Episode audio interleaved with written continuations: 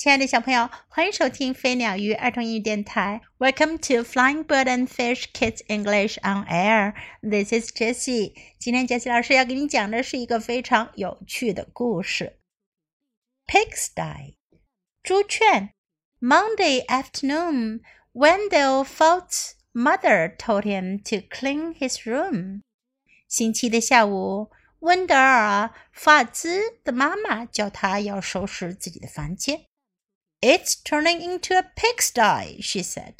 妈妈说：“你的房间快变成猪圈了。” Wendell went upstairs. 温德尔上了楼。Much to his surprise, a large pig was sitting on his bed. 让他非常惊讶的是，有一只很大的猪正坐在他的床上。Pardon me, said Wendell. 温德尔说。 借过，借过。He shoved some toys into his closet. 他把一些玩具铲到了他的柜子里。But the pig didn't seem to mind the mess, and Wendell found that he didn't mind the pig either. 不过呢，猪好像不太介意这里一团乱糟糟的，而文德尔发现自己也不介意房间里有蜘蛛。He decided to take a break. 他决定还是休息一下好了。 when Wendell's mother came to look at his room, the pig was hiding. 当文德尔的妈妈来看他的房间的时候，猪藏了起来。But the mess was still there. 可是房间里还是一团乱七八糟的。She threw up her head. 妈妈举起了手。Okay, Wendell, she said. If you want to live in a pigsty, that's up to you. 他说：“好吧，文德，如果你想要住在猪圈里，那就你自己决定好了。” Wendell could hardly believe his luck. 温德尔几乎不敢相信自己的运气。Now I can live however I want. 现在我可以想怎么样过就怎么样过了。He didn't even worry when he came home on Tuesday and found a second pig in his room. 星期二，他回到家的时候，发现房间里有第二只猪，他一点也不着急。The mess had grown a bit worse, but he was able to jam most of it under his bed. 屋里的一团糟似乎更乱了，不过呢，他还是把其中的大部分给塞到了床底下。Pigs are all right, he said, as long as it's only one or two. 他说：“有猪在这儿也没事儿，只要只有一两头猪的话。” In fact, they had a wonderful time. 事实上，他们还过得挺好的。They played Monopoly until late each night. 他们每天晚上啊还玩大富翁，and left the pieces lying all over the floor. 还把那些纸片放在地板上，到处都是。They had paper airplane wars and pillow fights. 他们还玩纸飞机大战和枕头大战。The bed became a trampoline，床也变成了蹦蹦床。Then two more pigs showed up。后来呀，又来了两头猪。The mess just grew and grew，屋里越来越乱了。That night, when Wendell went to bed, the pigs were lying everywhere. 那天晚上，当温德尔上床睡觉的时候，猪躺得到处都是的。They rolled up in his blankets and hugged his pillows too。他们裹着他的毯子，还抢占了他的枕头。Wendell told himself he didn't mind, but then he found hoof prints on his comic books。温德尔告诉自己，他不介意。不过呢，他在他的漫画书上发现了猪蹄的印。 And Friday, when he got home from school, he saw that someone had been sitting on his basketball. 星期五，当他从学校回到家，他看到有人坐在了他的篮球上，把篮球都给压扁了。And his baseball card was chewed. 他的棒球卡也被咬烂了。That does it," said Wendell. 文德尔说：“到此为止了。I've had enough." 我受够了。He ran downstairs to tell his mother. 他跑下楼去告诉他的妈妈。Sorry, she said, But your room is your responsibility. 妈妈说：“很抱歉，不过呢，你的房间是你的责任哟。” She handed him a broom.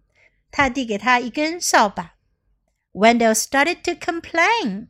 温德尔开始抱怨：“The mess was too huge. 他的屋里太乱了。” But suddenly he remembered a saying he'd heard that many hooves make light work. 不过，他突然想起他听过的一句谚语：“猪多好办事嘛。” He marched upstairs and organized a cleaning crew. 他跑上楼去，组织起一支清洁小分队。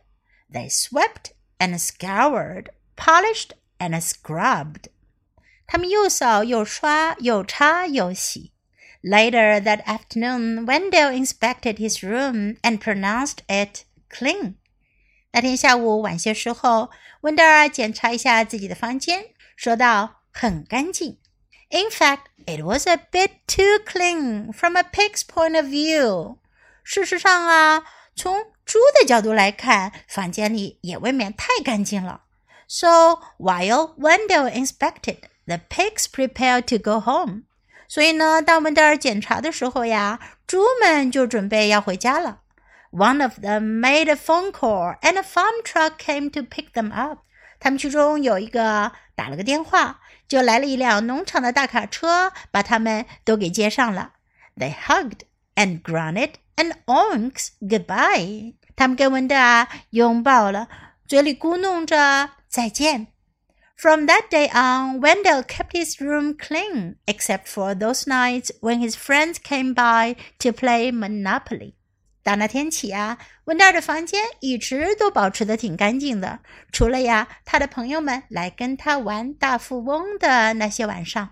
小朋友们，温德尔把他的房间搞得太乱了。妈妈说他的房间就像个猪圈了，结果猪真的来住了。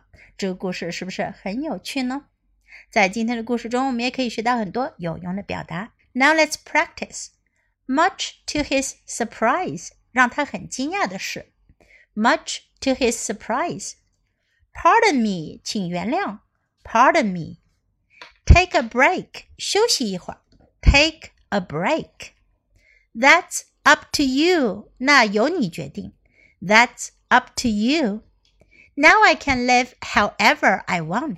现在我可以想怎么过就怎么过了。Now I can live however I want.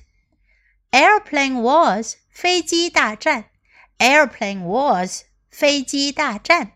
Pillow fights，枕头大战。Pillow 是枕头， 在家庭里啊，有时候小朋友和爸爸妈妈可以用枕头互相扔，好像在用枕头进行大战一样，叫 pillow fights。这是一个很常见的家庭游戏。comic book 漫画书 comic book. When he got home from school，当他从学校回到家。When he got home from school. That does it. 到此为止。That does it. That does it. I've had enough. 我受够了。I've had enough. Your room is your responsibility. Your room is your responsibility. Later that afternoon，那天下午晚些时候。Later that afternoon, it was a bit too clean，有点太干净了。It was a bit too clean. From that day on，从那天起。From that day on. Now let's listen to the story once again. Pigsty. Monday afternoon, Wendell Fultz's mother told him to clean his room. It's turning into a pigsty, she said. Wendell went upstairs. Much to his surprise, a large pig was sitting on his bed. Pardon me, said Wendell. He shoved some toys into his closet. But the pig didn't seem to mind the mess, and Wendell found that he didn't mind the pig either. He decided to take a break. When Wendell's mother came to look at his room, the pig was hiding. But the mess was still there. She threw up her hands. Okay, Wendell, she said. If you want to live in a pigsty, that's up to you. Wendell could hardly believe his luck. Now I can live however I want. He didn't even worry when he came home on Tuesday and found a second pig in his room. The mess had grown a bit worse, but he was able to jam most of it under his bed. Pigs are all right, he said, as long as it's only one or two. In fact, they had a wonderful time. They played Monopoly until late each night and left the pieces lying all over the floor. They had paper airline wars and pillow fights. The bed became a trampoline. Then two more pigs showed up. The mess just grew and grew. That night, when Wendell went to bed, the pigs were lying everywhere. They rolled up in his blankets and hugged his pillows too. Wendell told himself he didn't mind, but then he found hoof prints on his comic books. And Friday, when he got home from school, he saw that someone had been sitting on his basketball, and his baseball card was chewed. That does it, said Wendell. I've had enough. He ran downstairs to tell his mother. Sorry, she said, but your room is your responsibility. She handed him a broom. Wendell started to complain. The mess was too huge, but suddenly he remembered a saying he'd heard that many hooves make light work. He marched upstairs and organized a cleaning crew. They swept and scoured, polished and scrubbed.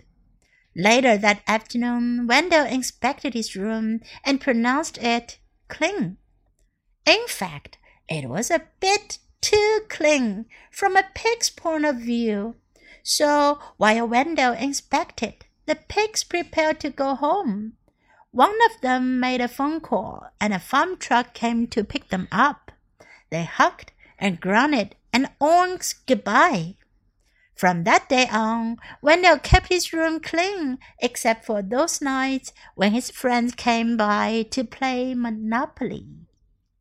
小朋友们，Do you want to live in a pigsty？你们想要住在猪圈里吗？Do you like your room to be a mess？你们希望你们的房间里乱糟糟的吗？如果不想的话，要记得经常的要收拾哟。在书中，我们听到有一个说法，有一个谚语叫做 Many hooves make light work。事实上，谚语的原文呢是 Many hands make light work，是指人多好办事。不过呢，到了这个故事中呢，它就变成了猪多好办事了。Many hands make light work。如果有事情需要完成的话，有多一点人帮忙，会完成的比较快哟，对吗？所以记住这句话：Many hands make light work。OK，hope you enjoy the story. Have fun. Thanks for listening. Until next time, goodbye.